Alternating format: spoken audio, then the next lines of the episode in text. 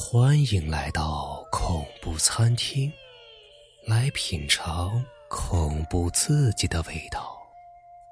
本节目由喜马拉雅独家播出。老太婆的花名册上集。晚上八点三十分，沈冉独自坐在谋划室，构想新的情景。一年前。他与何介、苏笑一起从公司告退，合资开办了这间情景谋划公司。今晚，何介和苏笑划分去了各自卖力的情景园地去做部署，只留他在公司接手这笔新生意。这一次的客户是一个浪漫又爱追求刺激的年轻男子，他想制造一个惊险而难忘的情景，向女友求婚。客户再三。向沈冉强调，由于女友是怪谈协会的忠实会员，于是他希望这个求婚的情景可以是以惊悚开头，温馨收尾。沈冉的脑海中浮现出求婚情景谋划的大致方案：客户和女友投诉一家地处偏僻的幽暗旅社，老板不收钱，只要怪声怪气的向他们讲一个鬼故事。客户说了个鬼故事，获得了房间。两人进屋后，在浴室的镜子上瞥见一排血色的字：“小仙女的故事。”还要替客户编一个鬼故事啊！沈冉自言自语的说。这时，谋划室的门外忽的浮现出一个身影。沈冉当下有些紧张起来，由于公司里除了他便再无其他人，身影停留了一下。接着是咚咚咚的敲门声，再然后门被吱呀呀的推开，沈然瞥见了门外是一个戴着帽子和口罩的女人。何先生让我来公司拿遗漏的道具，我刚到公司门口，他又通知我不用拿了，但我看到公司里还亮着灯，门也没有锁，就进来打声招呼。女人主动解释。协助部署情景原地的大多是一些暂且工，职员并不牢固。沈冉身为老板，也未必全熟悉，更何况这个女人还戴着帽子和口罩。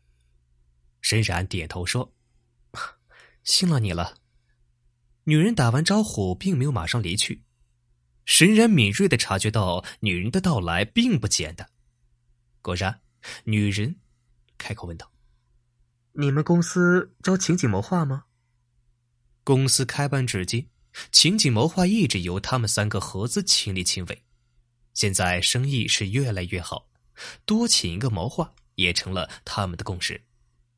沈然想了想，决定试试女人的谋划能力。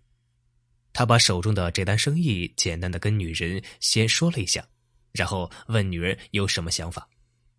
女人头脑迅速的给出了她大致的方案。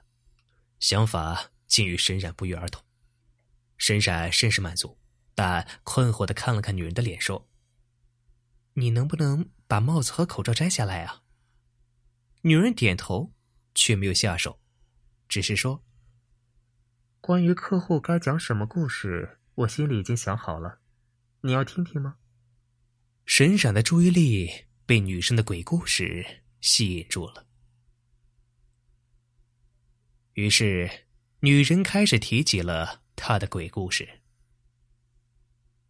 那一晚，轮到我在公司值班，十一点三十分，我准备好东西，准备回家。等电梯的时分，一个穿着红衣红鞋的老太婆。等电梯的时候，一个穿着红衣红鞋的老太婆突然从楼梯间走出来，手里拿着一把刀。老太婆走得很急很快。步步紧逼我，那张抹了鲜红色的口红的嘴一张一合的说：“姑娘，你能来楼梯前帮我杀只鸡吗？”我慌忙的拒绝，拼命的按着电梯，可电梯却是似乎坏了一样，始终停在三楼的位置。老太婆不死心的继续请求：“就是杀只鸡呀，我年数大了，手脚不灵便。”我会付给你报酬的。听到有收益，我的心动了一下。我随着老太婆走进了电梯内。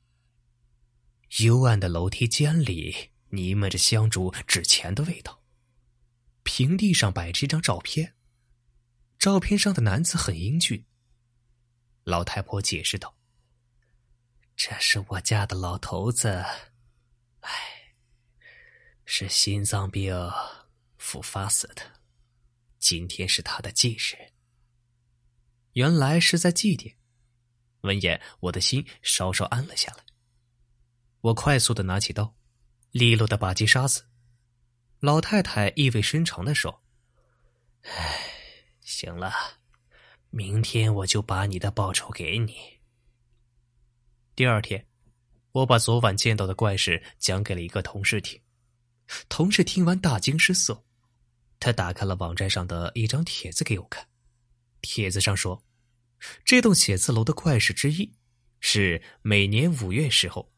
都有一个穿着红衣红鞋的老太婆在午夜时分出没，寻找替她杀鸡的女人，但每个替老太婆杀过鸡的女人都在不久后死去，死因不详。帖子末端处有一段醒目的话：“老太婆是在找下去陪她亡夫的女人，要想知知此节，谨记鸡不能杀。”我看完帖子，如临末日。第二天，我仍然是值夜班。十一点三十分，老太婆又出现在我眼前。她走了过来，拿着一条名牌手链对我说：“姑娘，这是昨夜许诺给你的。”我被吓得一步步往后退，退到了天台的扶手边。我把手抓向扶手，谁知扶手竟然一松，我整个人向下坠落。沈冉面如土色的看着眼前这个女人，你到底是谁啊？女人背对着沈冉，徐徐的摘下了帽子和口罩，然后她转过了脸，她的七窍流血，面色惨白。你不熟悉我吗？方晴！沈冉惊呼一声，晕了过去。沈冉醒过来时，正躺在何洁的怀里。何洁部署完情景原地，回到家已经很晚了，沈冉却意外的还没有回来。于是他打电话，手机打不通，他就到公司看看。一进门就瞥见他晕倒在谋划室里。冉冉，发生了什么事啊？何洁注意到怀里的人醒了过来，连忙关切的问道：“刚刚方晴来找我了。”沈冉紧张道：“你又是幻觉。”不要整天异想天开，那只是一个意外。”何介说道。